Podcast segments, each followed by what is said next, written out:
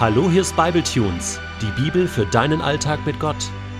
Der heutige Bibletune steht in Jakobus 1, die Verse 12 bis 18 und wird gelesen aus der neuen Genfer Übersetzung. Glücklich zu preisen ist der, der standhaft bleibt, wenn sein Glaube auf die Probe gestellt wird. Denn nachdem er sich bewährt hat, wird er als Siegeskranz das ewige Leben erhalten, wie der Herr es denen zugesagt hat, die ihn lieben. Doch wenn jemand in Versuchung gerät, Böses zu tun, soll er nicht sagen, es ist Gott, der mich in Versuchung führt. Denn so wenig Gott selbst zu etwas Bösem verführt werden kann, so wenig verführt er seinerseits jemand dazu. Nein, wenn jemand in Versuchung gerät, ist es seine eigene Begierde, die ihn reizt und in die Falle lockt. Nachdem die Begierde dann schwanger geworden ist, bringt sie die Sünde zur Welt. Die Sünde aber, wenn sie ausgewachsen ist, gebiert den Tod.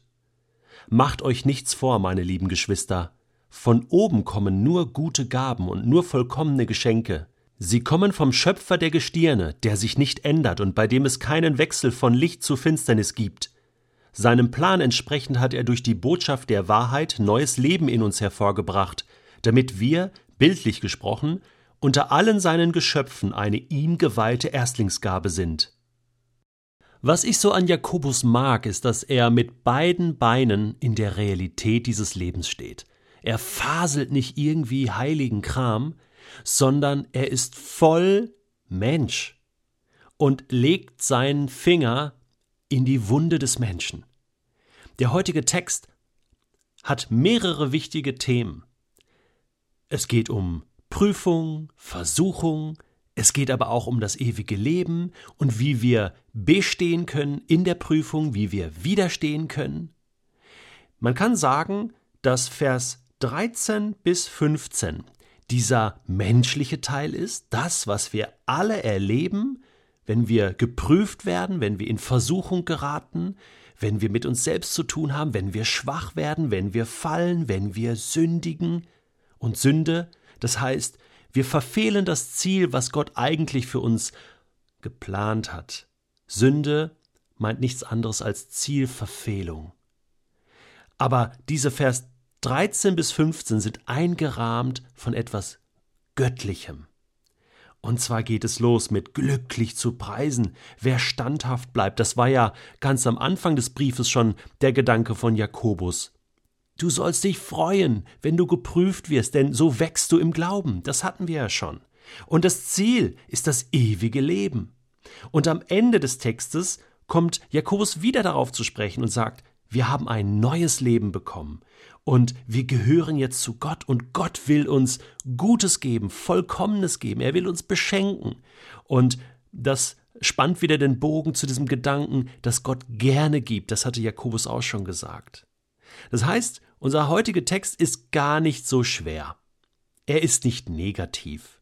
Auch wenn es hier um Sünde geht, um Versuchung geht. Jakobus ist ganz bei uns. Jakobus ist mitten im realen Leben. Und zu unserem realen Leben gehören Prüfung und Versuchung. Gott lässt das in unserem Leben zu. Es gibt Leute, die wollen jetzt da einen Unterschied sehen zwischen einer Prüfung, die Gott zulässt, und einer Versuchung. Okay, man kann sagen, Prüfung ist etwas, das kommt von außen auf uns zu, wir geraten in eine Situation und da müssen wir uns bewähren, wir können uns entscheiden, wie wir uns verhalten. Und Versuchung, das mag vielleicht eher etwas Inneres sein, Gedanken, die kommen, die mich verführen wollen.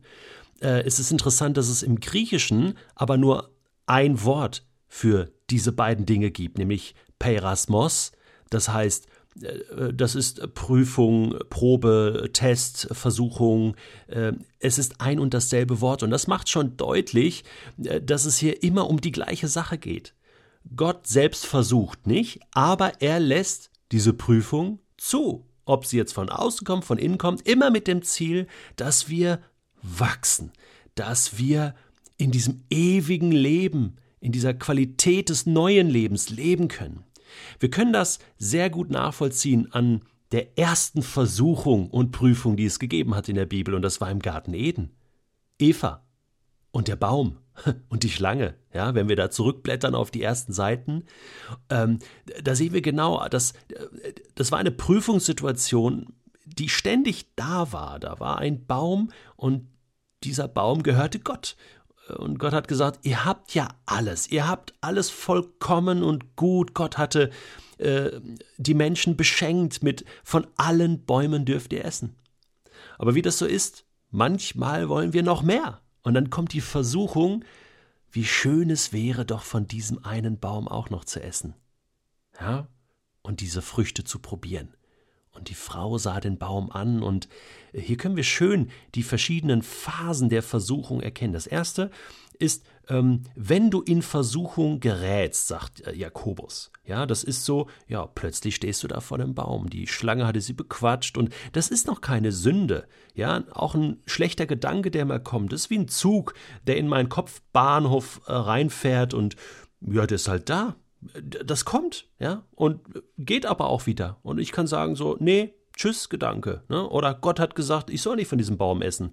Äh, ich habe ja sonst genug. Also, dass mein Fokus wieder ja zu Gott geht.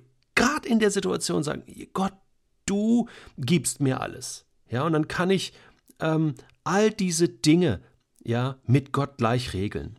Wenn ich das nicht tue, geht es einen Schritt weiter. Äh, die nächste Phase ist dann, ich gebe nach. Ja, wenn man dem Verlangen nachgegeben hat, sagt Jakobus.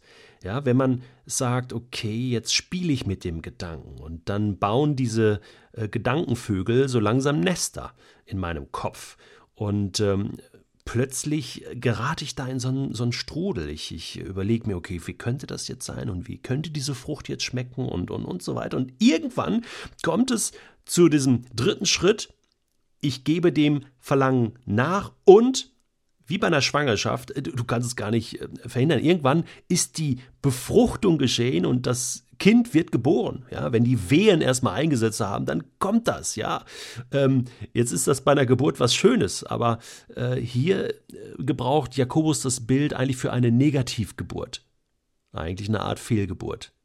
Sünde ist eine Art Fehlgeburt.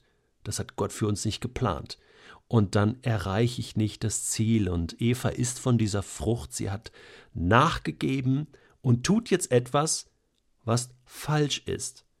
Und sie nimmt sich eigentlich etwas, obwohl sie etwas bekommt. Das ist ein paradoxer Gedanke, aber indem sie sich selbst das nimmt, was ihr vermeintlich fehlt, verbaut sie sich den Weg zu den anderen Bäumen, die Gott im Garten gegeben hat, verbaut sie sich den Weg zu Gott.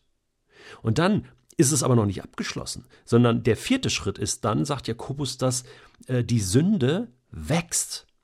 Das ist verrückt, ne? Danach wird das Verlangen noch größer. Ja, ähm, sie, sie wächst sich aus. Ja, Sünde, dieses Fehlverhalten wird dann zur Gewohnheit. Das heißt, ja, ja, ich tue es immer wieder. Ja, es wird immer mächtiger, immer alltäglicher. Es wird zu einer Gewohnheit und dann kann diese Gewohnheit irgendwann zu einer Gebundenheit führen. Und ich denke, ich, ich muss immer von dem Baum essen, sonst kann ich gar nicht leben. Und ich vergesse immer mehr das, was Gott mir eigentlich gegeben hat. Und dann führt es unweigerlich zum fünften Schritt. Und das ist der Tod der geistliche Tod.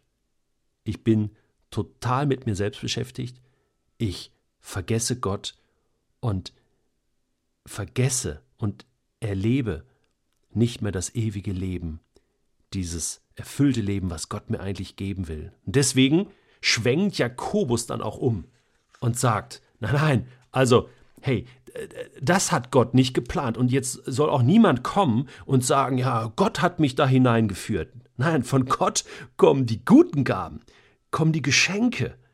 Ja, und er ändert sich nicht und er hat Gutes mit dir im Sinn. Deswegen, glücklich zu preisen ist der, der standhaft bleibt, wenn sein Glaube auf die Probe gestellt wird. Ja, was wäre, wenn Eva damals standhaft geblieben wäre, wenn sie weggelaufen wäre von diesem Baum, hinein in Gottes Arme, dann hätte es keine Totgeburt gegeben. Aber weißt du, Jakobus ist real. Er weiß, dass wir fallen. Er weiß, dass wir wie Eva sündigen, dass wir nachgeben und dass wir Standhaftigkeit lernen müssen. Und deswegen lässt Gott das in unserem Leben zu. Und wenn du gefallen bist, dann steh wieder auf. Das hat auch mit Standhaftigkeit zu tun. Lass dir vergeben und fang nochmal neu an. Und ich wette mit dir, dass Gott dich dann wieder vor diesen Baum führen wird, wieder in Versuchung geraten lässt, weil er es gut meint, weil er möchte, dass du lernst, was es heißt, ewig zu leben.